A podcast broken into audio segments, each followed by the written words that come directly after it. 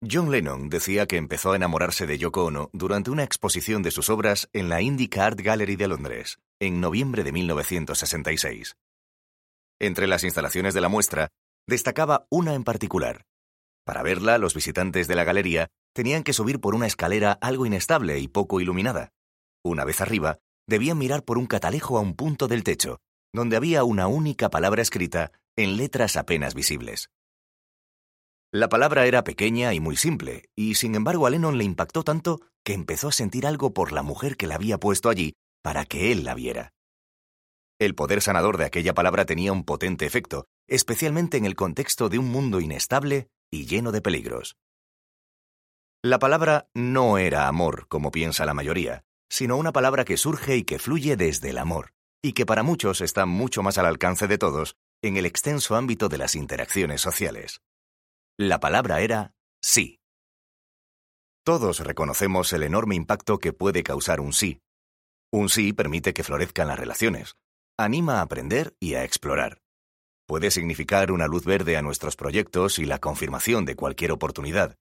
Un sí nos da permiso y satisface la más básica de las motivaciones humanas, nuestra necesidad de conectar con otros. Pero también conocemos perfectamente la frustración que crea oír un no, no deberíamos dejarnos engañar por la simpleza de la palabra sí y creer que podemos obtenerla de los demás con facilidad. A menos que conozcamos ciertos aspectos del proceso de la persuasión.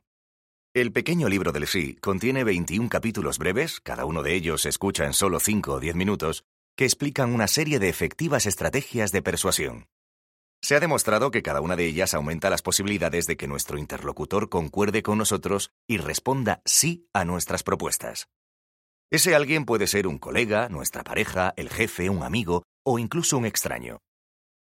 Las lecciones obtenidas de este audiolibro pueden servir para afrontar los diversos retos que podemos encontrarnos a diario cuando necesitamos persuadir a los demás, desde sanar una relación enrarecida hasta pedir una tarifa mayor o un aumento de sueldo, desde persuadir a alguien en Twitter para que entienda nuestro punto de vista hasta pedir ayuda a un vecino o un familiar o desde convencer a un amigo vacilante para que se implique, hasta aumentar nuestra red social. La persuasión no es cosa de magia. Aunque pueda parecer que algunos han nacido con esa habilidad natural para influir en los demás, eso no significa que el resto debamos resignarnos a que no acepten nuestras ideas o peticiones. Durante décadas, los investigadores de la persuasión han estudiado los principios y las estrategias de efectividad demostrada a la hora de influir en los demás. Nosotros, como reconocidos estudiosos de la persuasión, solo presentaremos ideas y principios cuya capacidad de aumentar las posibilidades de persuadir haya sido demostrada científicamente. En el audiolibro hablaremos de diversos principios y explicaremos cómo usarlos de un modo efectivo y ético. En un capítulo, el 13, Elogiar, describiremos el mejor modo posible de tratar con un colega difícil en el trabajo. En otro, capítulo 18, Comparar, daremos ideas para negociar de un modo más efectivo.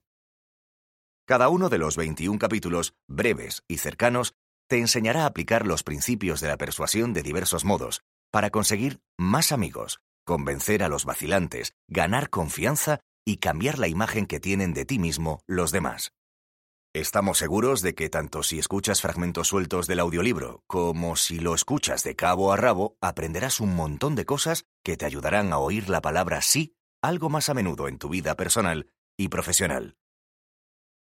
Eso sí, una advertencia. Conseguir un sí una vez no significa necesariamente que lo vayas a oír de nuevo en el futuro procedente de la misma persona. Es probable que cualquiera que tenga la sensación de que le han engañado, coaccionado o manipulado para que diga sí, responda a partir de entonces con la respuesta contraria.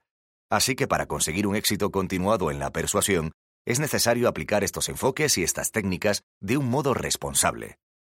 La habilidad para conseguir un sí es una herramienta poderosa y este audiolibro no es más que el principio. No diremos que la famosa canción de Lennon All You Need Is Love debería llamarse en realidad All You Need Is Yes, pero sí afirmamos que si llegas a comprender y emplear las enseñanzas de este audiolibro de un modo sensato y responsable, empezarás a oír la palabra sí mucho más a menudo, en tu vida profesional, pero también en tu vida personal. 1. Dar. Dar a los demás es el primer paso para conseguir lo que se quiere. Está demostrado lo útil que es tener un espíritu generoso. Normalmente, cuando damos regalos, hacemos favores o proporcionamos información o ayuda a los demás, sentimos que gustamos más, se nos aprecia más, y según un estudio evolutivo, puede incluso mejorar nuestro estado de salud y nuestra sensación de bienestar. El acto de dar es un elemento esencial de la condición humana y tiene especial relevancia en lo referente a la persuasión por un simple motivo.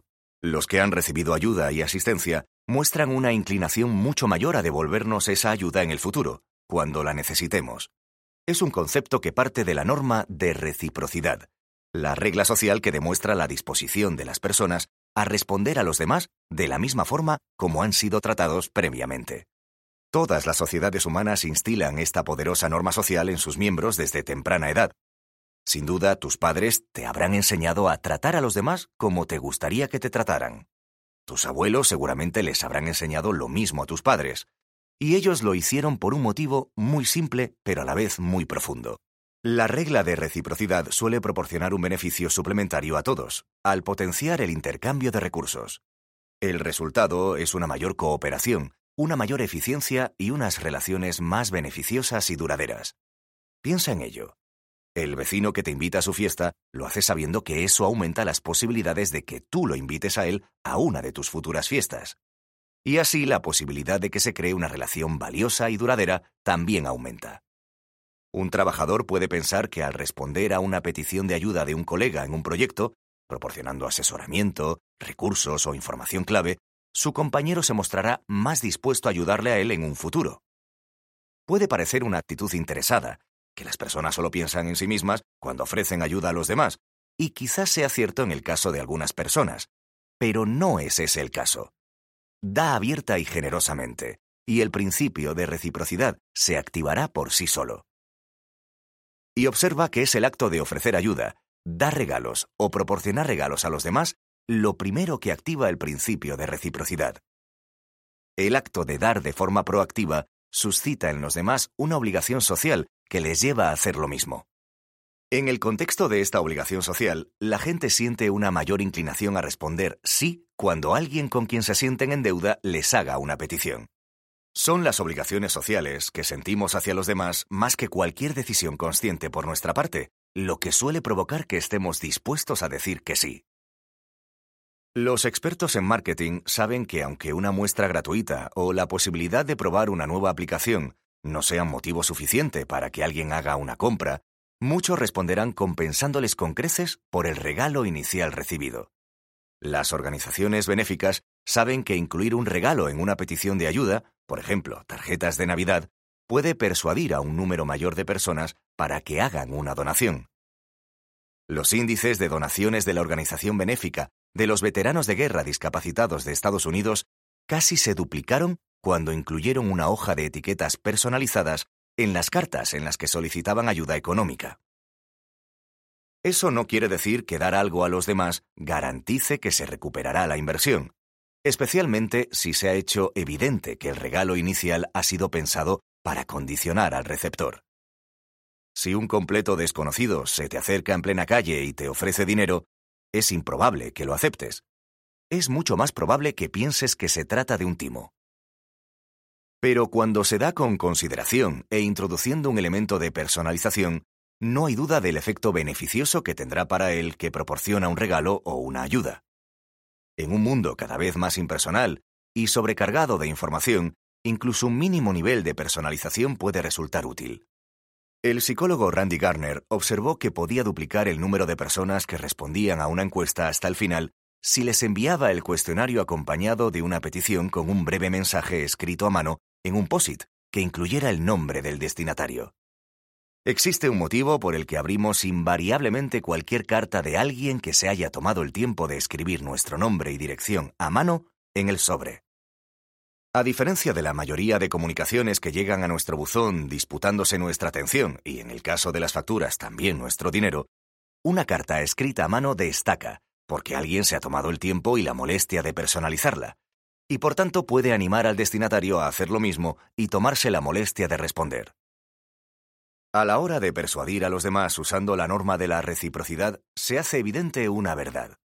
Los que proporcionan ayuda, asistencia y apoyo primero, de un modo aparentemente incondicional y personalizado, suelen ser los que tienen un mayor poder de convicción en el trabajo, en su grupo de amigos y en su red social. No lo dudes, las personas más persuasivas no suelen ser las que se preguntan ¿quién puede ayudarme? sino las que se preguntan ¿a quién puedo ayudar primero? Consejos. Piensa en alguien a quien quieras persuadir o a quien quieras pedirle algo. Antes que nada, ¿qué puedes hacer tú para ayudarle? Piensa en cómo personalizar tus peticiones. ¿Podrías escribir una nota a mano o llamar por teléfono en lugar de usar el correo electrónico? Acostúmbrate a preguntarte, ¿a quién puedo ayudar? en lugar de, ¿quién puede ayudarme? 2. Intercambiar. Crear una cultura del intercambio en tu entorno supone un beneficio para todos, incluso para ti. ¿Alguna vez te has fijado en que si encuentras a alguien amable que te deja pasar en un atasco de tráfico, hay muchas posibilidades de que tú le hagas el mismo favor a otro conductor poco después? No siempre, por supuesto, y el lapso de tiempo es clave. Si pasan más de unos segundos entre el momento en que se es receptor de esa buena acción y la oportunidad de hacer el mismo favor a otro, las posibilidades de que lo hagas caen en picado. Independientemente de si lo haces o no, es algo que ocurre con suficiente frecuencia como para que lo aceptemos como norma social. En cierto modo, es similar a la norma social de la reciprocidad. Decimos similar porque, en sentido estricto, no son exactamente lo mismo. El compañero de trabajo que invierte tiempo y recursos suplementarios para ayudarte lo hace con la expectativa, al menos en cierta medida, de que le devuelvas el favor y hagas lo mismo por él en el futuro.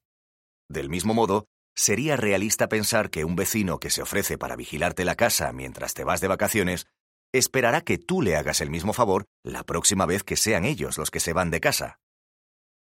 Pero cuando un conductor te deja pasar delante en un atasco, es difícil que le vayas a devolver el favor, dado que ha quedado detrás de ti. Aun así, eso no significa que su acto de amabilidad quede sin recompensa. Además de articular un gracias cuando te mira o de hacerle un gesto de agradecimiento por el retrovisor, también es más probable que repitas el gesto con otra persona. En ausencia de una oportunidad para devolver el favor, lo transmitimos. Es un concepto que no solo tiene ventajas para el flujo de vehículos, también puede contribuir a la construcción de relaciones y de estrategias de persuasión más exitosas, con ventajas para todos los implicados. Pensemos, por ejemplo, en una investigación llevada a cabo en una gran empresa de telecomunicaciones para contabilizar el número de favores que se hicieron entre sí los trabajadores de la oficina. Los investigadores también registraron el efecto que tenía ayudar a los demás en el estatus social de los ayudadores. No te sorprenderá saber que los trabajadores que se mostraron más generosos con su tiempo y su ayuda suscitaron en sus colegas no solo un mayor aprecio, sino también más simpatía. Sin embargo, en muchos casos, eran personas mucho menos productivas que sus colegas. La disposición para ayudar a los demás supuso pagar un precio, menos tiempo para atender los propios objetivos. Afortunadamente, los investigadores consiguieron identificar una postura adoptada por un grupo selecto de empleados que parecían ser capaces de proporcionar ayuda a sus colegas, potenciar su estatus social y hacer ambas cosas sin que ello tuviera un efecto negativo en la consecución de sus propios objetivos. Pero, ¿cómo? ¿Poseían una capacidad sobrenatural? Desde luego que no. Lo que hacían era señalar que la ayuda que proporcionaban a los demás formaba parte de un proceso natural de intercambio. Cuando les agradecían su ayuda, eran de esos que suelen decir cosas como Aquí todos hacemos cosas por los demás. O si fuera yo el que lo necesitara, estoy seguro de que tú harías lo mismo por mí. Y lo que no solían hacer eran decir cosas como No hay problema, ha sido un placer, o No tiene importancia. Y desde luego, después de que les dieran las gracias, nunca jamás decían Bueno, ahora me debes una. En palabras de los investigadores, creaban la disposición para el intercambio, y al hacerlo, tejían una red de colegas voluntariosos con una clara disposición a hacer eso precisamente. El intercambio significa el proceso de dar y recibir de modo que todo el mundo se beneficie. Los vínculos se refuerzan, las comunidades se cohesionan y en las culturas reina una mayor confianza y un clima más saludable. Convertirse en catalizador del intercambio no es algo que solo pueda hacerse en el lugar de trabajo. Los sociólogos han examinado los patrones más productivos del intercambio entre familias y amigos. Los entornos más felices y saludables suelen ser aquellos en los que el intercambio entre individuos es proporcionado o equivalente. En circunstancias en las que la ayuda y la asistencia las proporcionan solo una o dos personas, la insatisfacción, el descontento y la falta de confianza pueden convertirse en la norma. Hay varios motivos para ello. A veces los que ayudan sencillamente no permiten que los receptores de la ayuda les devuelvan el favor. Otras veces, aunque quizá agradecieran la ayuda, no se sienten capaces de pedirla. O puede que los receptores de la ayuda sienten que nunca podrán corresponder al alto nivel marcado por los que han ayudado. Hay otros casos en que los receptores simplemente explotan a los dadores, y entonces dejan de ser receptores para convertirse en aprovechados. Por supuesto, el mejor modo de plantear el intercambio dependerá del contexto. Si se tiene un trabajo que hacer que requiera la asistencia de otras personas, quizá convenga señalar que la última ayuda prestada se ofreció con un espíritu de reciprocidad. Si damos por sentado que fue un gesto de buena voluntad y no con el fin de coaccionar a nadie, bastará con decir un simple agradecería mucho una ayudita. Si el objetivo que se tiene es más amplio y menos urgente, como el de promover la colaboración o la información, puede que valga la pena sugerir al agradecido receptor de la ayuda que devuelva el favor más adelante. Pregúntale si puedes ponerle en contacto con algún conocido tuyo o sugiérele a algún colega o amigo que pueda necesitar algo. Quizá dispongan de información útil o de conocimientos que puedan ayudar a un colega de otro departamento o a un amigo común. ¿Y qué hay de los aprovechados?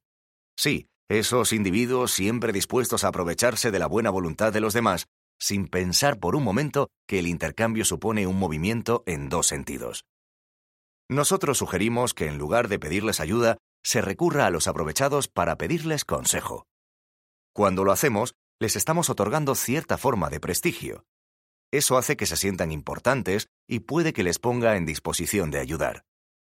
Por supuesto, en el campo de la persuasión nunca hay nada seguro, pero la mayoría de la gente suele responder favorablemente cuando se les pide consejo. Incentivar una respuesta recíproca o que revierta en otra persona después de ofrecer ayuda puede marcar la diferencia entre un impulso que nos acerque a nuestros objetivos o un parón que nos deje atascados en el tráfico de la vida. Consejos. Si tienes la sensación de que la gente suele aprovecharse de ti, quizás es que dices cosas como no es nada demasiado a menudo. ¿Qué otra cosa podrías decir? Presta atención a la gente que te dice gracias. Lleva un diario de agradecimientos y observa si hay un equilibrio entre lo que das y lo que recibes. Busca maneras de responder a los favores recibidos haciendo favores a terceras personas. Si un colega te da las gracias por tu ayuda, dile que lo mejor que puede hacer es ayudar a su vez a otra persona de tu equipo o de tu entorno. 3. Regalar. Lo que cuenta realmente es la intención, así que pregúntale a la gente qué quiere y pide lo que tú quieras. Imagina que haces una encuesta a un grupo de personas y les preguntas qué tal se les da escoger el regalo perfecto para el cumpleaños de un amigo o para la jubilación de un colega. ¿Qué tipo de respuestas crees que recibirás? Si se parecen a las que recibieron los psicólogos Francesca Gino y Frank Flynn cuando hicieron esta misma pregunta, es muy probable que la mayoría de las personas a las que preguntes afirmen que se les da muy bien encontrar el regalo ideal. Pero si luego hicieras otra pregunta, en este caso sobre la habilidad de sus amigos, familiares y colegas del trabajo para escoger regalos para ellos, es muy probable que oyeras casos espeluznantes. Desde suéteres supuestamente tejidos a mano hasta cachivaches kitsch, pasando por todo tipo de artículos ridículos, incluidos peces electrónicos que cantan. Parece ser que, a pesar de lo que afirme la gente, si fueran tan buenos comprando regalos como creen, desde luego no tendrían lugar en el mundo los innumerables regalos, a veces divertidos, pero en su mayoría inquietantes, que se ven por Pinterest o Facebook. Busca el hashtag BadGifts y verás miles de ejemplos. Dado que el intercambio de regalos es un elemento esencial de la norma de reciprocidad, cómo es que en muchos casos los que los hacen y los que los reciben no son capaces de ponerse de acuerdo acerca de su calidad, su utilidad y su valor? En un estudio, los investigadores les pidieron a un grupo de parejas casadas que pensaran en ejemplos de regalos de boda que hubieran hecho alguna vez. A algunos les pidieron que pensaran en regalos que habían elegido de una lista de bodas, y a otros que pensaran en los que habían elegido personalmente, sin lista de bodas. Después, los investigadores invirtieron el proceso y les preguntaron por los regalos que habían recibido en su boda.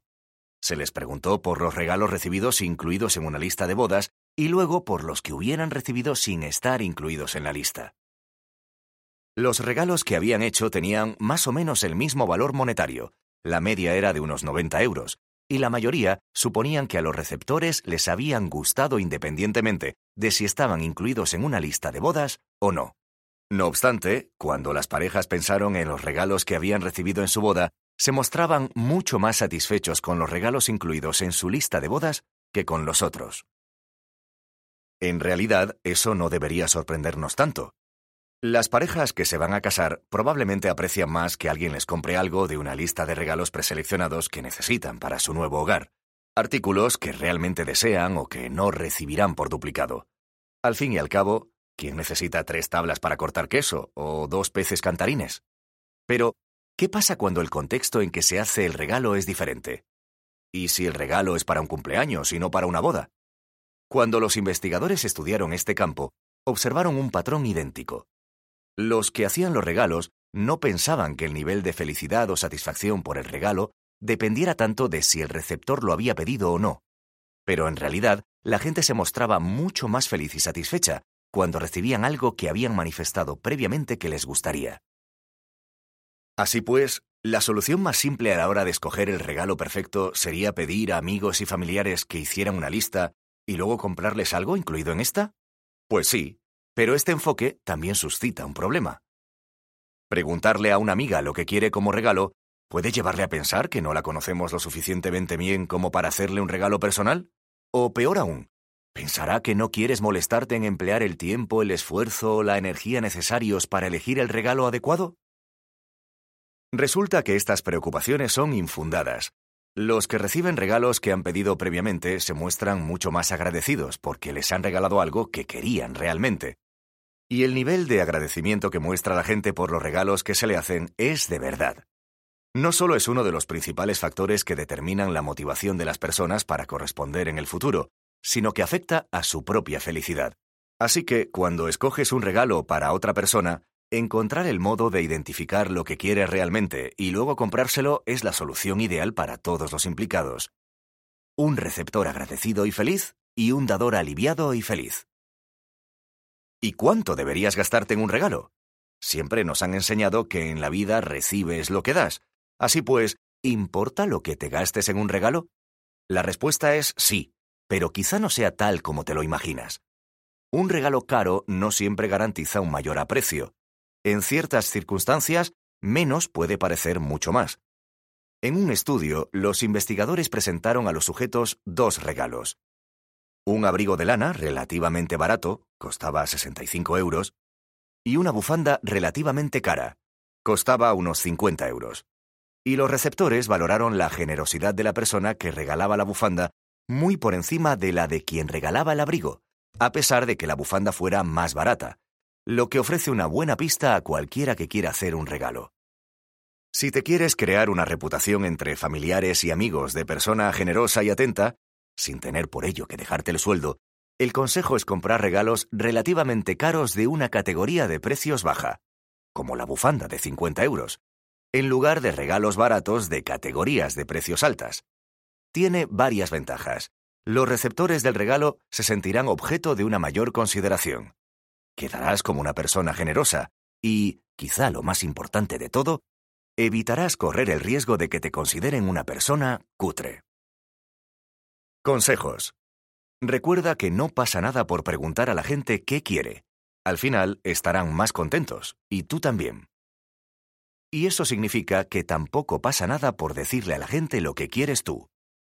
La próxima vez que compres algo para alguien, sea una botella de vino o un regalo de cumpleaños, recuerda que el precio es relativo y que es mejor comprar algo de buena calidad que algo caro. 4. Cooperar. Pensar en nosotros en lugar de en tú y yo te acercará a la gente en muchos sentidos. En diciembre de 1914, Europa estaba sumida en la lucha más sangrienta que había conocido nunca. Los ejércitos enfrentados en el frente oeste estaban muy cerca unos de otros, en muchos lugares estaban a tiro de fusil. Y con el paso de las semanas y de los meses, los soldados acabaron conociendo cada vez más a sus homólogos del bando opuesto. Gradualmente fue aumentando la cooperación entre ambos bandos. Empezó cuando los soldados dejaron de disparar deliberadamente para que durante la noche las tropas rivales pudieran retirar los cuerpos de sus soldados caídos. Aquellos parones sentaron las bases de la legendaria tregua de Navidad de la Primera Guerra Mundial. Según parece, el día de Navidad de 1914, durante unas horas, las tropas de ambos lados del frente declararon un alto el fuego espontáneo. Los soldados salieron de sus trincheras y los enemigos se reunieron para jugar un partido de fútbol. Que los individuos, y más si son enemigos, se unan para conseguir objetivos comunes puede parecer algo incoherente con lo que mucha gente considera una mentalidad evolutiva despiadada. No es de extrañar que la tregua de Navidad se haya convertido en una de las historias más famosas de la guerra. En un mundo en el que conflicto y colaboración parecen términos diametralmente opuestos, resulta conmovedor que se pudiera alcanzar una tregua entre las tropas de ambos bandos, en una demostración de que hasta los enemigos más encarnizados pueden ejecutar rituales de cooperación. Puede parecer difícil, solemos pensar en nosotros mismos como individuos separados del resto. A menudo pensamos en términos de tú y yo o ellos y nosotros, atrapados en mentalidades tribales en las que cada uno va por su lado pero la cooperación es crucial para la persuasión. Y si pensamos en lo que nos une más que en lo que nos separa, se hace mucho más fácil cooperar y, por tanto, persuadir. Piensa en nosotros, en lugar de en tú y yo. Ese fue el caso de la tregua de Navidad. Fueron la identidad común como soldados y la pasión común por el fútbol las que llevaron, por lo menos durante un breve tiempo, a una cooperación entre enemigos y encontrar campos de cooperación en los que poner de relieve un interés común es una estrategia tan poderosa hoy como lo fue entonces. En una magnífica serie de estudios, el psicólogo británico Mark Levine pidió a un grupo de aficionados del Manchester United que respondieran a un cuestionario en que se les preguntaba qué les gustaba de su equipo y que pasaran después a otro edificio para completar la siguiente fase del estudio. Por el camino vieron a alguien que formaba parte del estudio que se caía y que supuestamente se hacía daño. En algunos casos, la persona accidentada llevaba una camiseta blanca, en otros, una camiseta del Manchester United y en otros, la camiseta del equipo rival. Unos observadores situados estratégicamente se dedicaron a contar cuántos hinchas se paraban a prestar ayuda.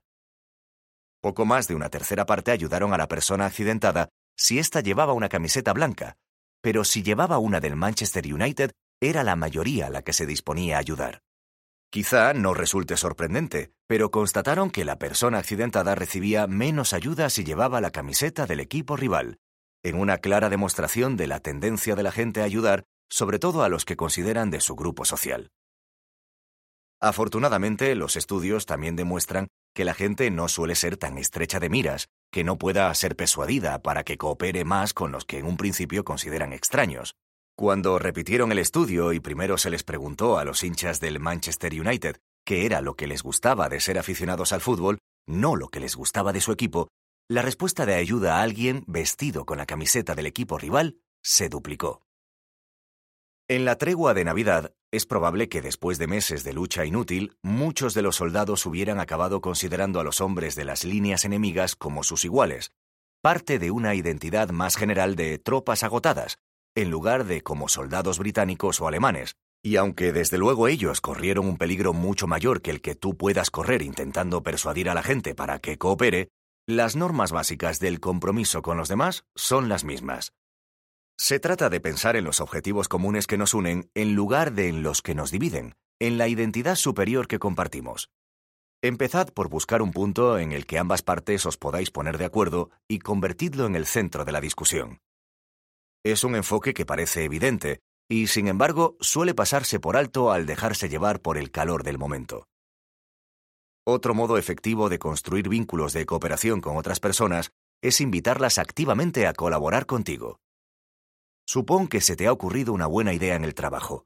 En lugar de ir por tu cuenta en un intento por llevarte todo el mérito, lo mejor es desarrollar un borrador de tu plan y pasárselo a un colega o incluso a tu jefe, y pedirles su colaboración.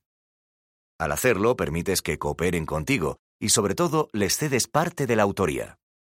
Es una estrategia que algunos llaman el efecto IKEA, porque la gente da mucho más valor a las cosas que han creado ellos mismos, aunque sea en parte igual que ese voluminoso armario que tú y tu pareja construisteis a partir de una caja de tablones. Consejos. La próxima vez que tengas un proyecto o una propuesta que quieras lanzar, dile a tu jefe, me gustaría mucho contar con tu participación en esto. Contar con su colaboración creará una convergencia de ideas y es un paso clave para la persuasión.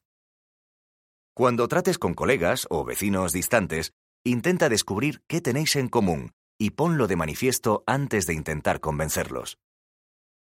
Haz una búsqueda rápida en LinkedIn o Facebook antes de quedar con alguien por primera vez y busca qué intereses o experiencias comunes tenéis. Escucha el capítulo 2, Intercambiar, para ver la utilidad de pedir consejo. Suscita una percepción de asociación, de trabajo en equipo y, en último término, de cooperación. 5. Hacer una pausa. Las emociones afectan a todas nuestras interacciones, así que tómate un momento para comprobar tu estado emocional antes de intentar influir en los demás. Si eras fan de la serie de televisión Sexo en Nueva York, puede que recuerdes un episodio en el que Carrie Bradshaw pasea por una calle de Nueva York con su amiga Samantha, que se ha hecho daño en un pie y va cojeando. ¡Ay! se lamenta Samantha en un momento dado, lo que suscita la respuesta de su amiga. Cariño, si te duele tanto, ¿por qué vamos de compras?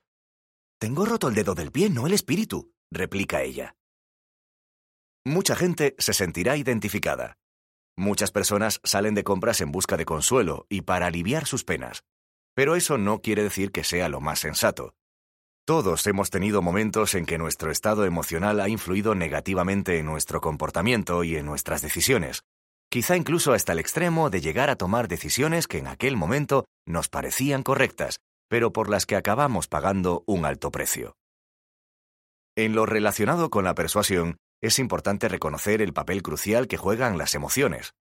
Hay muchos estudios que analizan el papel de las emociones en la toma de decisiones, en particular en relación con las compras y las negociaciones. Por ejemplo, la tristeza puede tener un gran impacto en el precio que está dispuesta a pagar la gente. Los compradores tristes a menudo aceptan pagar un precio más alto que los demás, y los vendedores tristes suelen mostrarse dispuestos a vender artículos por un precio más bajo de lo normal. En un estudio se pidió a los participantes que vieran una película que inducía a dos estados diferentes. Una tenía una gran carga emotiva, que conducía a una sensación de tristeza en los que la veían, y la otra era un film de emociones neutras, sobre peces. Después fueron divididos en dos grupos. A los integrantes de un grupo se les pidió que dijeran a qué precio estarían dispuestos a comprar una serie de productos diferentes. A los del otro grupo se les pidió que indicaran los precios a los que estarían dispuestos a venderlos. Los compradores tristes se mostraron dispuestos a gastar aproximadamente un 30% más que los que no habían visto modificadas sus emociones. Y los vendedores tristes estaban dispuestos a vender por una tercera parte menos del valor que daban a los mismos artículos sus compañeros que tenían un estado de ánimo neutro. Daba la impresión de que estas decisiones se tomaban sin que nadie fuera consciente del por qué. Nadie tenía ni idea de que le hubiera afectado tanto esa sensación de tristeza residual. Por supuesto, la tristeza no es la única emoción que puede afectar a tu capacidad para tomar decisiones o de persuadir a los demás. Puede ocurrir con cualquier emoción. Piensa en alguna vez en que te hayas emocionado ante una oportunidad inesperada. En esas circunstancias se tiende a pensar demasiado en lo positivo y no se valoran tanto los riesgos a los que podemos enfrentarnos. Por otra parte, la ansiedad puede hacer que pensemos demasiado en lo que podría ir mal y puede provocar que dejemos pasar una oferta realmente interesante. En igualdad de circunstancias, son las personas emocionalmente neutras las que suelen tomar las mejores decisiones. Por eso es importante identificar el estado emocional en el que te encuentras antes de tomar decisiones importantes, de iniciar una negociación vital o incluso de responder a un correo electrónico agresivo. Tanto si se trata de la negociación de los términos de tu contrato con la compañía telefónica, como de la compra de una nueva casa o de una entrevista de trabajo, las emociones tienen su importancia.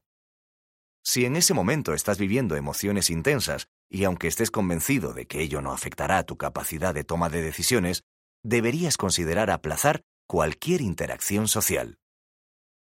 Puede que no sea fácil, pero incluso una pequeña pausa para recobrar la compostura puede ayudarte.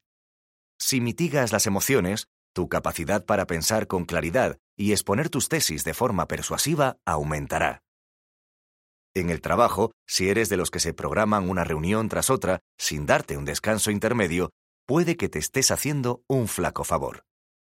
Nuestro consejo es programar una breve pausa intermedia, Así disminuirá la probabilidad de que cualquier emoción generada por una reunión afecte a la siguiente. Eso puede ser especialmente importante si en el próximo encuentro hay que tomar decisiones significativas o llevar a cabo una negociación importante.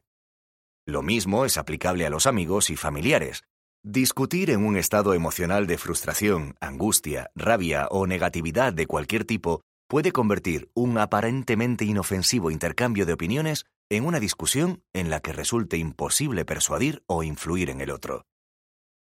Cuando intentes influir en las decisiones de los demás, ten en cuenta también el papel que juega en la ecuación su estado de ánimo.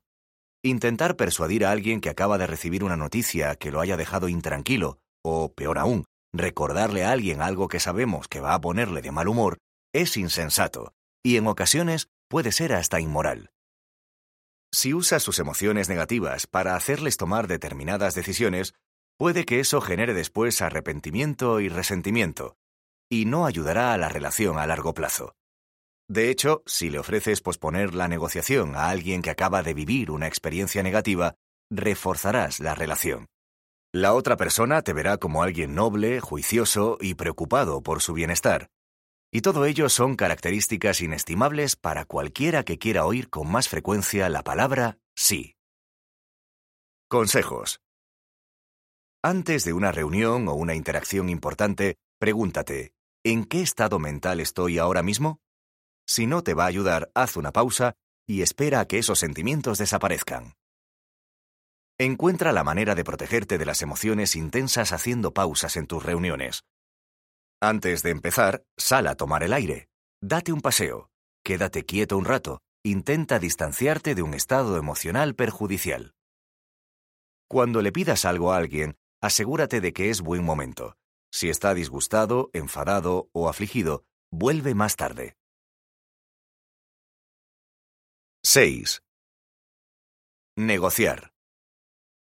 Las peticiones iniciales pueden influir en gran medida en el éxito de otras posteriores, así que empieza pidiendo mucho y luego cede un poco. Imagínate que un día vas caminando por la calle y se te acerca alguien que, salvo por el hecho de que te saluda con una sonrisa amigable en el rostro, no te llama en absoluto la atención. Se te presenta como miembro de una asociación de ayuda a la juventud del barrio y te pregunta si querrías colaborar con el centro acompañando a un grupo de niños a una visita al zoo el fin de semana. Piensas en las actividades que tienes programadas y, haciendo un esfuerzo para evitar mirarle a los ojos, declinas la oferta educadamente. Pensarás que los colaboradores de esa asociación lo tienen difícil si quieren convencer a la gente en la calle para que haga algo así. Y tendrás razón.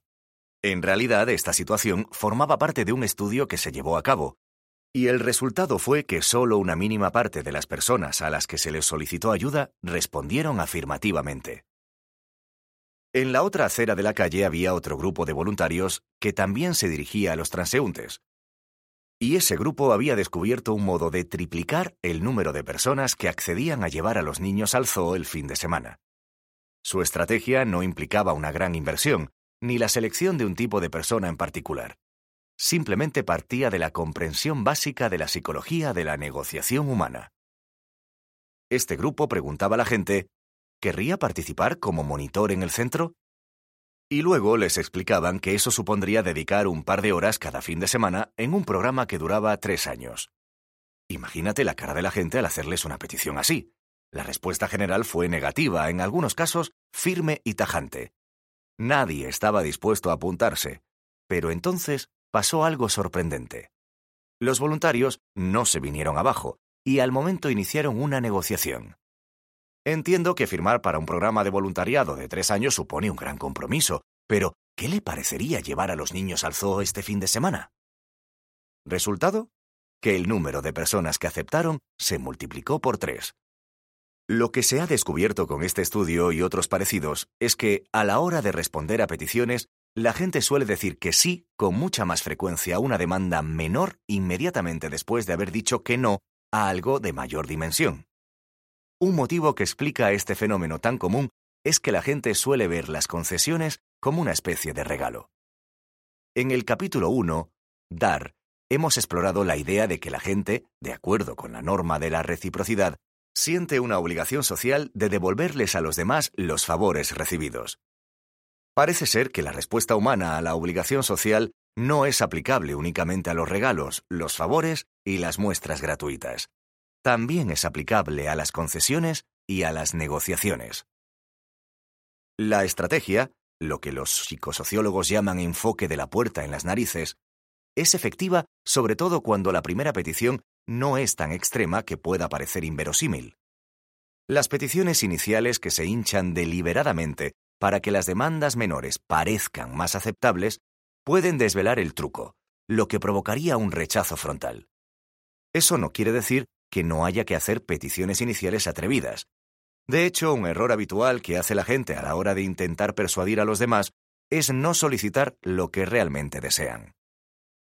Con demasiada frecuencia, en un intento por evitar encontrarse con una negativa directa, la gente rebaja el nivel de sus peticiones por debajo de lo que consideran ideal, y de este modo reducen su capacidad de persuasión global por dos motivos. En primer lugar, porque en realidad cabe la posibilidad de que la gente diga que sí a su primera petición. No pasará siempre, pero desde luego podría ocurrir. Y desde luego será una respuesta positiva mayor que si nunca se llega a hacer la petición. En segundo lugar, y gracias al efecto de la táctica de la puerta en las narices, facilita que se haga después una concesión. Así que si empiezas con poco, puede que acabes con poco, o con menos aún. Observa que hemos usado la palabra inmediatamente. Puede parecer obvio, pero es algo que se suele olvidar. Después de que rechacen una petición o una propuesta inicial, solemos retirarnos a lamernos las heridas antes de presentar una alternativa o volver otro día. Al hacerlo, perdemos la inercia del poder de persuasión. Las peticiones posteriores, que nosotros vemos como algo relacionado, probablemente sean consideradas como peticiones independientes por las personas que las están recibiendo. Es poco probable que la petición de llevar a un grupo de niños al zoo tenga éxito si se hace un par de días después de que esas mismas personas se hayan negado a aceptar el compromiso mucho mayor de trabajar como voluntarias a largo plazo. Lo más probable es que empiecen a ver al solicitante como una molestia. Consejos. Pregúntate, ¿Cuál es mi objetivo ideal y qué estaría dispuesto a aceptar como resultado de una negociación? Prepárate y decide antes qué es lo que quieres y con qué te conformarías. Tu objetivo ideal debe ser siempre tu primera propuesta. Evita la tentación de rebajar tu petición inicial por temor a que la rechacen. La palabra no es tu amiga en situaciones así. Sé atrevido y haz una segunda propuesta. 7. Saber. Si demuestras tu experiencia y tus conocimientos antes de empezar a hablar, seguro que te escuchan. Una herramienta esencial para la persuasión es disponer de conocimientos o experiencia. Aunque no seas la persona más veterana de la sala, puedes influir en el debate si demuestras que tienes cierta experiencia, si presentas los datos correctos y demuestras que has hecho la investigación necesaria pero quizá alguna vez te hayas encontrado en una posición en la que es evidente que eres la persona más cualificada o mejor informada, y, sin embargo, no has hablado por temor a que te etiqueten de sábelo todo. Puede que en una reunión no consigas que reconozcan tus buenas ideas y perspectivas, y que al final se impongan otras menos válidas. Hermione Granger, uno de los personajes de la saga novelística de Harry Potter, sufrió repetidamente esta situación durante su estancia en Hogwarts. Sus compañeros solían meterse con ella por tener siempre a punto la respuesta correcta, y en una clase de defensa contra las artes oscuras, un profesor incluso la dejó en ridículo con un comentario ácido. Señorita Granger, ¿disfruta siendo una todo insufrible?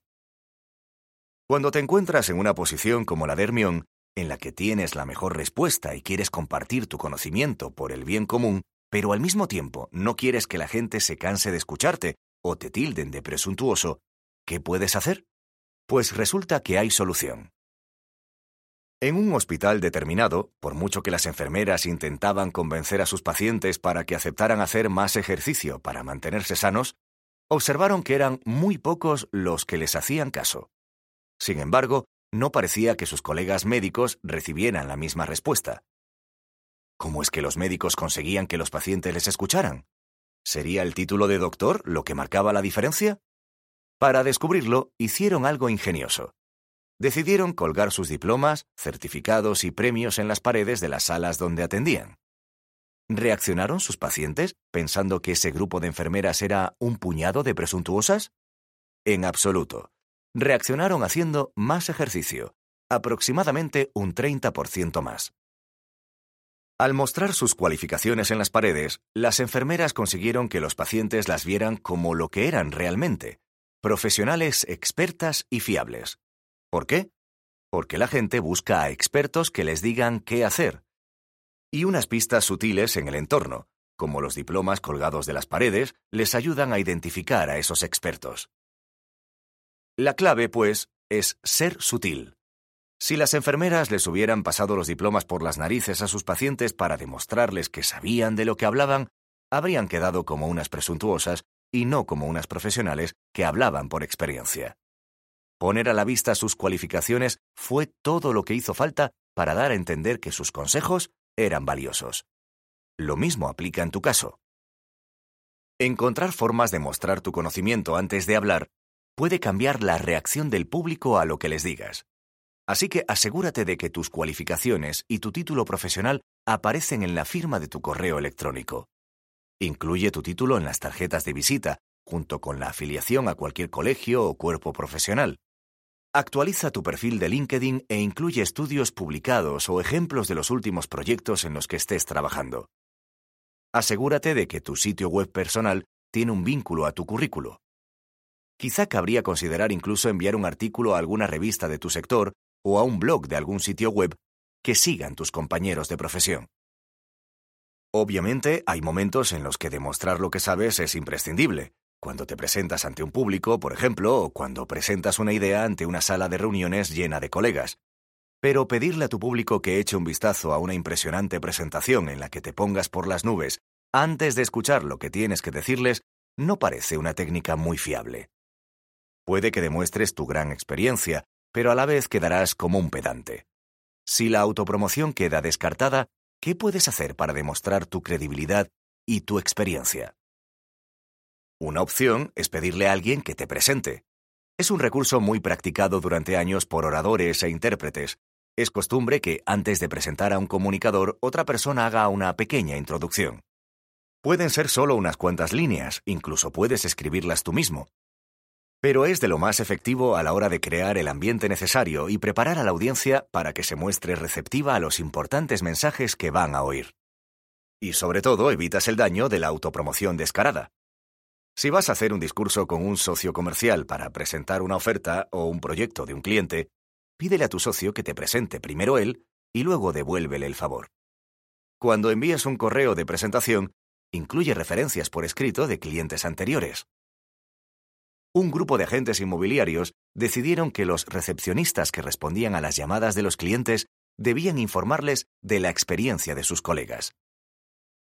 Déjeme que le pase con Sandra, de ventas. Se convirtió en Le voy a pasar con Sandra, nuestra directora de ventas, con más de 15 años de experiencia vendiendo propiedades. El número de citas y de ventas aumentó espectacularmente. La idea es que no siempre hace falta sentarse en el asiento del conductor para conducir el coche.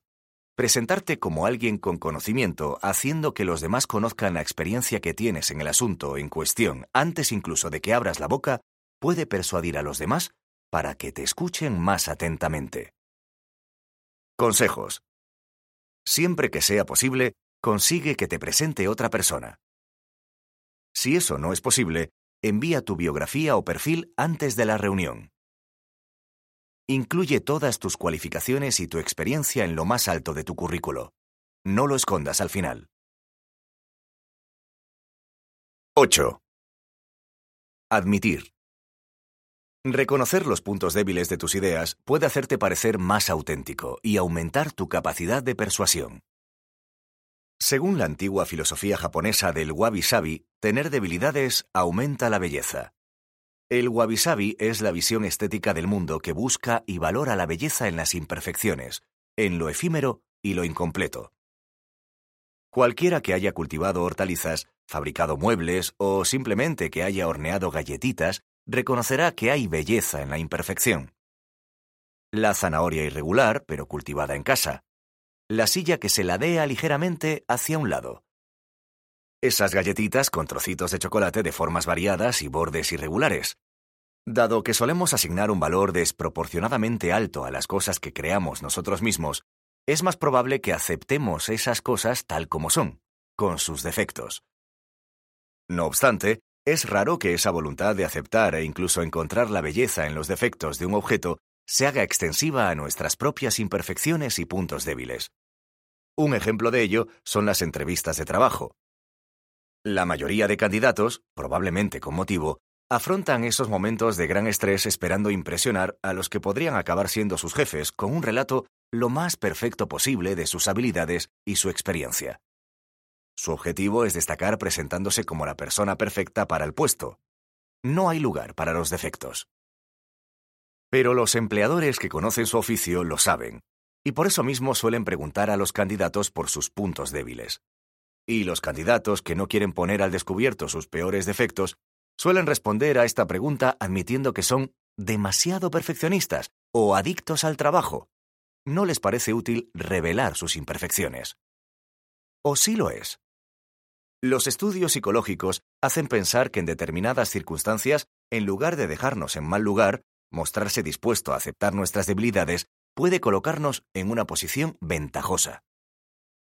Un experimento clásico realizado hace más de 50 años demuestra el valor de esta idea aparentemente ilógica, que sigue estando vigente en el mundo de hoy, supuestamente más complejo e incierto. En el experimento se pedía a los sujetos que escucharan las grabaciones de dos personas que respondían a preguntas de un cuestionario. Una de ellas respondía correctamente una media de nueve de cada diez preguntas, la otra acertaba más o menos la mitad. Después de oír la grabación, se les pidió que valoraran la competencia de los individuos que respondían a los cuestionarios y que mostraran su preferencia por uno y otro. Lógicamente, dieron una valoración mejor y demostraron su preferencia por la persona que respondió perfectamente a casi todas las preguntas. Pero aquí es donde se pone interesante el estudio. A algunos participantes se les dijo que, Mientras respondía a las preguntas, el candidato más listo había pasado un momento incómodo porque se había tirado el café encima. Al oír eso, la valoración de la competencia y de la imagen que les ofrecía el candidato aumentó aún más. Pero cuando se les informó que había sido el que respondía peor el que se había tirado el café, la valoración de la competencia y de la imagen del candidato torpe cayó en picado. Parece ser que admitir un error puede hacer que los que rinden bien gusten aún más. Hablaremos más extensamente de lo que es ser una persona que gusta en el capítulo 12. Pero esa misma acción tiene un impacto negativo en las personas con un rendimiento más bajo. Los psicólogos lo llaman efecto Pratfall y supone que el atractivo de una persona aumenta cuando admite que ha cometido un error, pero solo si es relativamente competente. Así que, según parece, hay puntos débiles que pueden suponer una ventaja, Nadie es perfecto. Eso todo el mundo lo sabe. Así que admitir pequeñas debilidades puede suponer un gran impulso para tu imagen y para tu influencia sobre los demás. Aunque eso depende, por supuesto, de qué tipo de debilidad se revela. Derramar el café es un defecto común y relativamente poco importante que te etiquetará como humano. Pero si durante una entrevista de trabajo admites que le has tirado el café encima a un antiguo jefe, o peor aún, que has derramado café sobre el servidor y has provocado un apagón informático, probablemente lo consideren como un error mayúsculo, lo que irá en tu contra. Lo más recomendable, pues, cuando quieras crear un impacto en los demás, es estar dispuesto a confesar pequeños fallos. Al hacerlo, demostrarás que cometes errores como todo el mundo. Si declaramos abiertamente una pequeña debilidad al inicio de la interacción, aumentamos la sensación de autenticidad, honestidad, confianza y fiabilidad. También hace que la otra persona se relaje y así aumentan las posibilidades de que te escuche. En las entrevistas de trabajo, un buen enfoque es admitir una debilidad real, pero menor, que no tiene por qué ser tan negativa y que se pueda mejorar tomando medidas. También es buena idea mencionar explícitamente un área de desarrollo personal en la que queremos trabajar para mejorar, en lugar de quedarse esperando la temida pregunta Hábleme de sus puntos débiles. Tal como sugiere la filosofía del wabi sabi, los puntos débiles no son lacras que haya que enmascarar, sino un aspecto de nosotros mismos que puede darnos personalidad o que puede humanizarnos a los ojos de los demás y pueden resultar tan atractivos como las páginas de un libro muy manoseado, una taza de té con un desconchado o un remiendo en un suéter. Consejos. Para aceptar tus pequeños defectos, tienes que ser consciente de ellos. Haz una breve lista. Si eso te cuesta o no crees que tengas ningún defecto, pídele a un amigo o a tu pareja que te señale algo que tú no veas. No tengas miedo de admitir errores o pequeños vicios, pero tampoco te pongas a confesar todos tus secretos prohibidos. 9. Pedir. A veces, para conseguir lo que queremos, no se trata tanto de persuadir como de simplemente pedir. Benjamin Franklin, uno de los padres fundadores de Estados Unidos, era un hombre polivalente. Durante su vida, aplicó su talento a cosas muy diversas. Fue escritor, impresor, jefe de correos, inventor y humorista. Todo eso y además activista, político, hombre de Estado y diplomático. También se le daba bastante bien convencer a la gente, algo que solía atribuir a su disposición para pedir ayuda. Le gustaba contar cómo una vez se ganó el favor de un adversario político enviándole un telegrama en el que le pedía que le dejara un libro muy valioso del que había pocos ejemplares. Poco después, Franklin contaría que aquel hombre, normalmente tan tozudo y a menudo hasta hostil, había ido a su encuentro en la Cámara y le había hablado con educación y con respeto por primera vez. Franklin tuvo la sabiduría necesaria para reconocer que, en determinadas circunstancias, pedir ayuda puede ser un modo efectivo de construir puentes entre personas, y, en última instancia, de persuadirlos para ponerlos de tu lado. Pero, ¿y si no eres Benjamin Franklin? ¿Y si eres una persona normal que no se ve con ánimo de pedir ayuda a un compañero de trabajo de rostro pétreo? O alguien que prefiere sufrir para acabar una tarea en solitario en lugar de pedir ayuda a un vecino gruñón o a un familiar. ¿Y qué hay de las otras situaciones relacionadas con el pedir, como reunir el valor necesario para pedirle a esa chica o ese chico que ves siempre en el autobús y que llevas tiempo admirando a distancia si quiere tomar un café? Para muchas personas, pedir algo es todo un reto. Así que aquí llegan las buenas noticias. Si eres de esas personas que consideran que pedir es un negocio arriesgado, por miedo al rechazo y a la posibilidad de pasar vergüenza, puedes tranquilizarte. Hay innumerables estudios que han demostrado los efectos saludables y en muchos casos liberadores del pedir. Frank Flynn y Vanessa Bones, dos psicólogos de prestigio, han llevado a cabo numerosos estudios para analizar diferentes tipos de peticiones. Solicitar donaciones para beneficencia, pedir el teléfono a un desconocido para hacer una llamada e incluso pedir que la gente responda a largas encuestas. En cada caso, primero les piden a los sujetos de estudio que hagan una previsión de la probabilidad de que la gente acceda a lo que se le pide. En la mayoría de casos, la gente calculaba el índice de éxito a la baja, prácticamente reduciéndolo a la mitad. Uno de los motivos por los que subestimamos las posibilidades de que alguien acceda a nuestras peticiones tiene que ver con el aspecto en el que concentramos nuestras dudas. Los solicitantes suelen pensar en el coste económico en que incurre la gente si nos dice que sí o en el tiempo que pierden. Sin embargo, las personas que reciben la petición suelen pensar mucho más en el coste social de negarse. Y la conclusión es muy simple. La gente tiende a decir que sí mucho más de lo que esperamos. ¿Cuál es el resultado de no pedir? Una pérdida de oportunidad de negocio. Clientes potenciales con los que no hemos contactado. Oportunidades de ampliar la red social que se pierden. Además de subestimar las posibilidades de que la gente diga que sí a nuestras peticiones, muchas personas creen que pedir ayuda las pone en una posición más débil, pero eso también es una percepción errónea. Todos hemos ido de pasajeros en un coche conducido por otra persona, probablemente un hombre, que ha recorrido kilómetros en la dirección equivocada por no pararse a pedir indicaciones.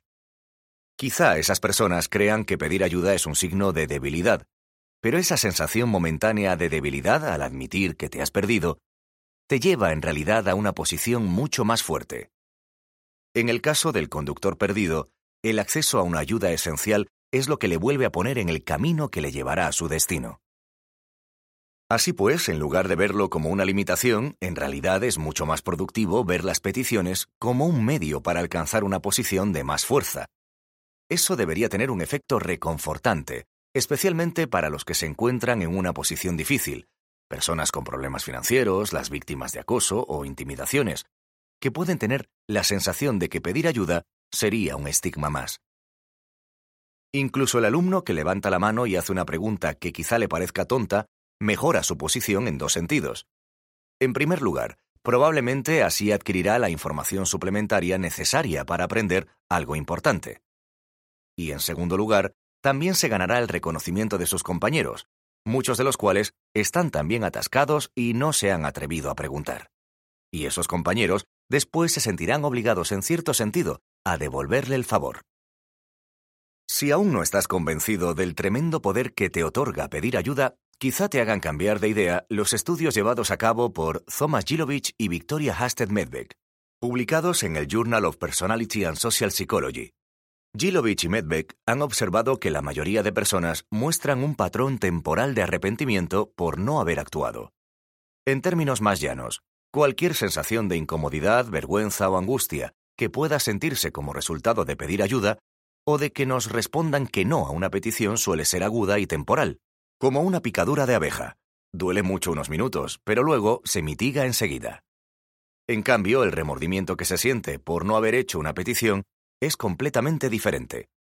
A diferencia de un picotazo, suele ser más un dolor sordo mucho más prolongado. Como un disco rayado repitiendo constantemente ojalá hubiera en tu mente.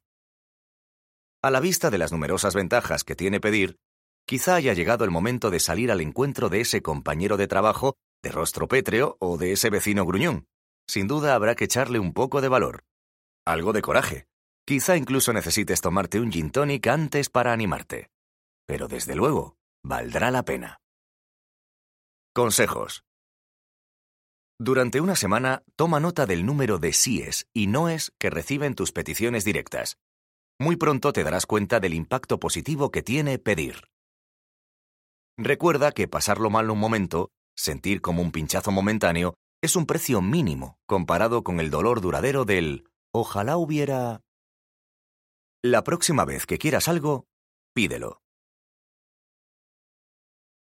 10. Conversar. Si quieres influir en alguien, es bueno hablar. Los seres humanos somos las criaturas más sociables que existen. Cuando nos sentimos comprometidos y conectados con otras personas, nuestra sensación de bienestar se dispara. En cambio, cuando nos vemos aislados o al margen, nos sentimos mal.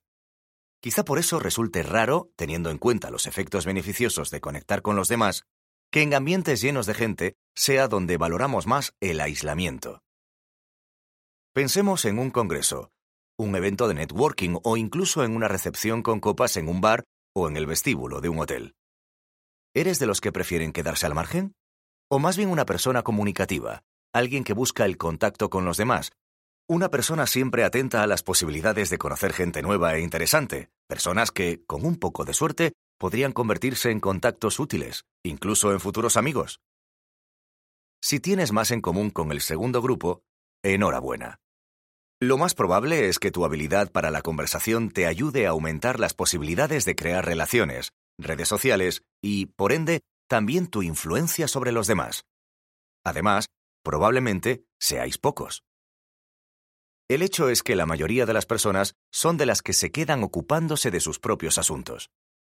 Si tú eres de este grupo, posiblemente te interese saber que hay estudios que demuestran claramente las ventajas considerables que tiene abrirse a los demás.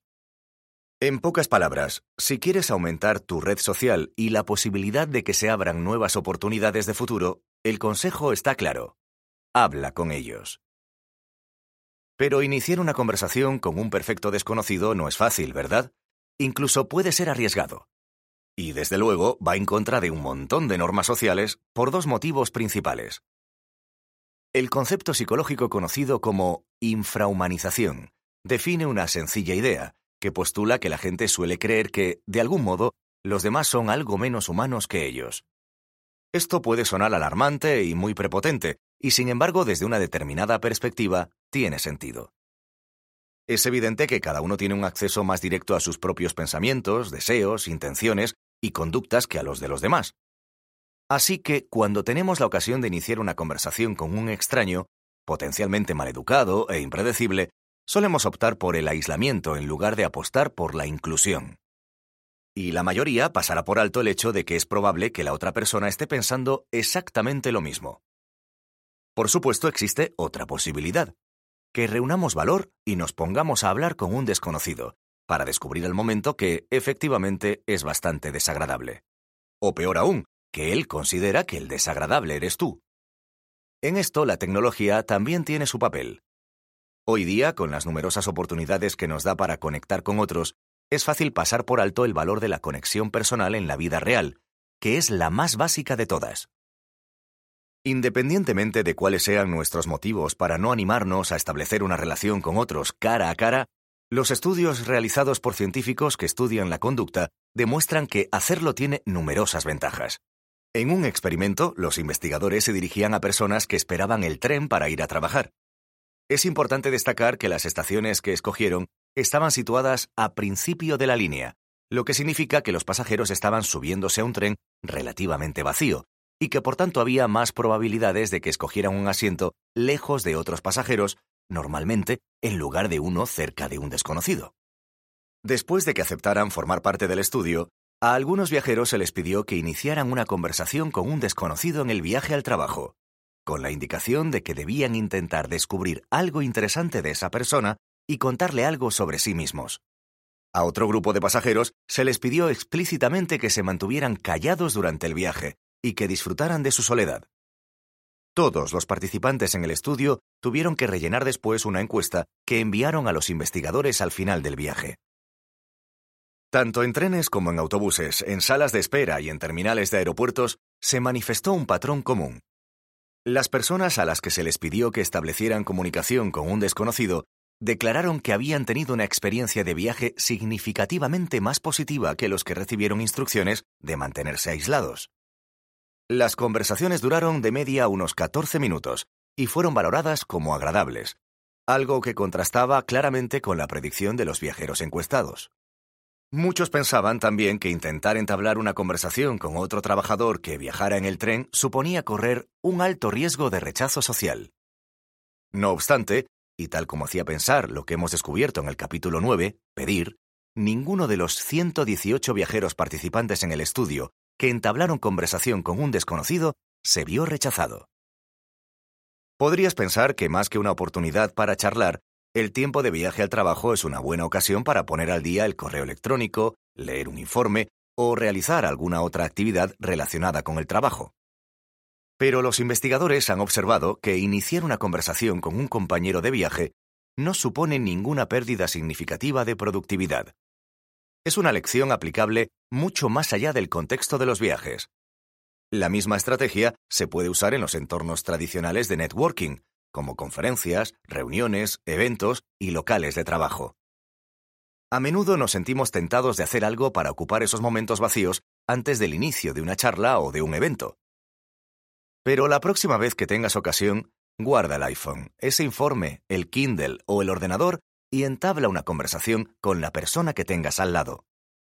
Es un medio para aumentar el número de personas de tu red al instante, establecer más conexiones y, por ende, reforzar tu capacidad de persuasión.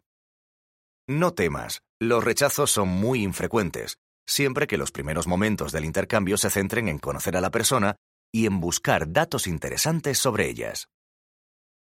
Consejos. La próxima vez que te encuentres en un avión, un autobús o una conferencia y la persona que tengas al lado no tenga la mirada puesta en el teléfono o esté ocupada con otra cosa, prueba a decir hola.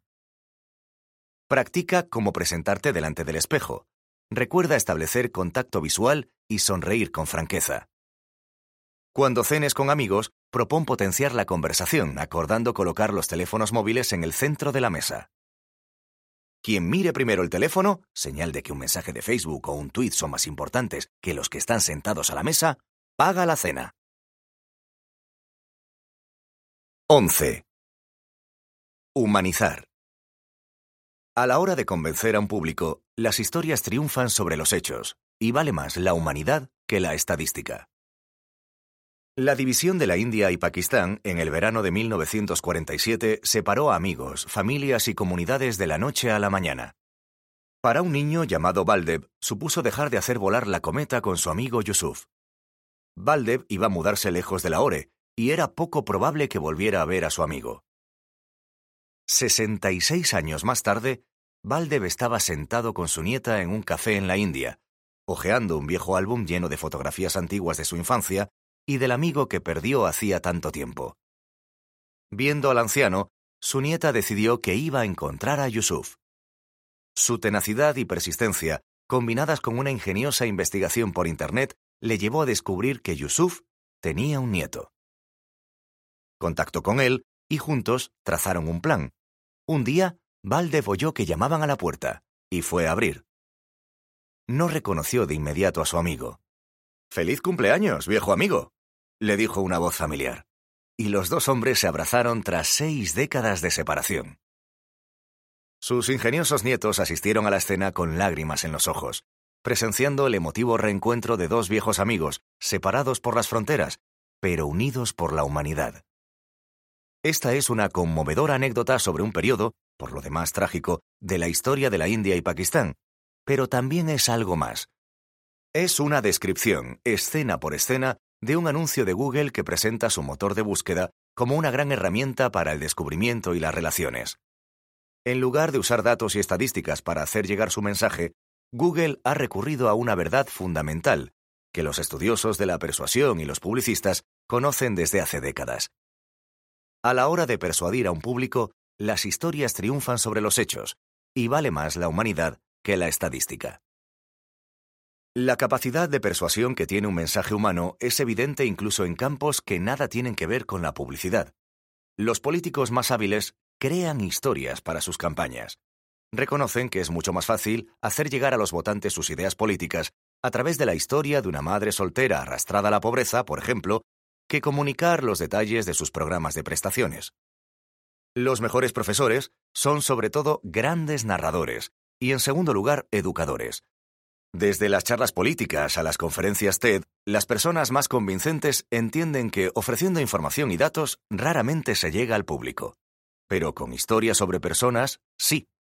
La humanización de un mensaje o una propuesta pueden tener un efecto mucho mayor que cualquier cantidad de datos e información objetiva. Y eso es así, incluso con un público que pudiera considerarse especialmente receptivo a la información y los datos. Pensemos en la medicina, por ejemplo. Es un sector en el que los profesionales dan mucho valor a la información y la objetividad, con el noble fin de proporcionar a sus pacientes el acceso a los mismos tratamientos médicos y el mismo nivel de atención independientemente de su condición, su estatus o su clase social. Pero aún así, la gente puede acabar cayendo en la rutina en su trabajo, puede pasarles incluso a los médicos o especialistas. No estaría de más recordarles a los médicos que los datos que estudian tienen que ver con gente real, ¿no? Este fue el tema de un estudio médico bastante inusual. ¿Se preocuparían más los médicos, es decir, realizarían análisis más exhaustivos del estado de salud del paciente, pedirían más pruebas y detectarían más anormalidades si simplemente se incorporara la fotografía del paciente a una radiografía o a un TAC? Está claro que la respuesta es afirmativa. Y la diferencia fue significativa. Es otra demostración del poder de persuasión que tiene la humanización de la información. ¿Y por qué la humanización de un mensaje cambia nuestra actitud, nuestras convicciones y nuestra reacción? ¿Por qué es tan fácil que un buen narrador acabe consiguiendo llevarnos a su terreno? Los psicólogos afirman que cuando nos vemos expuestos a argumentos basados en la lógica y en los hechos, es más fácil mostrarse reticente y crítico con lo que se dice. Pero humanizando los mensajes, se altera radicalmente el mecanismo de procesamiento de la información.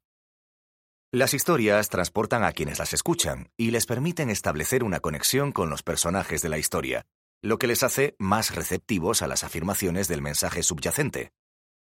De hecho, humanizar los mensajes y las campañas puede tener un efecto tan potente sobre el público que se reduce su capacidad de detectar imprecisiones y errores en lo que se les presenta. Parece ser que, además de conmovernos emocionalmente, también bajamos las defensas intelectuales. Si se desea persuadir a otros, la conclusión es evidente. Intentar influir en los demás y convencerlos mediante la presentación de fríos datos, costes y beneficios es algo que choca contra nuestro estado emocional. Así que a la hora de hacer una presentación, hay que evitar presentar datos sin más. Vale la pena introducir historias humanas, más cálidas y agradables.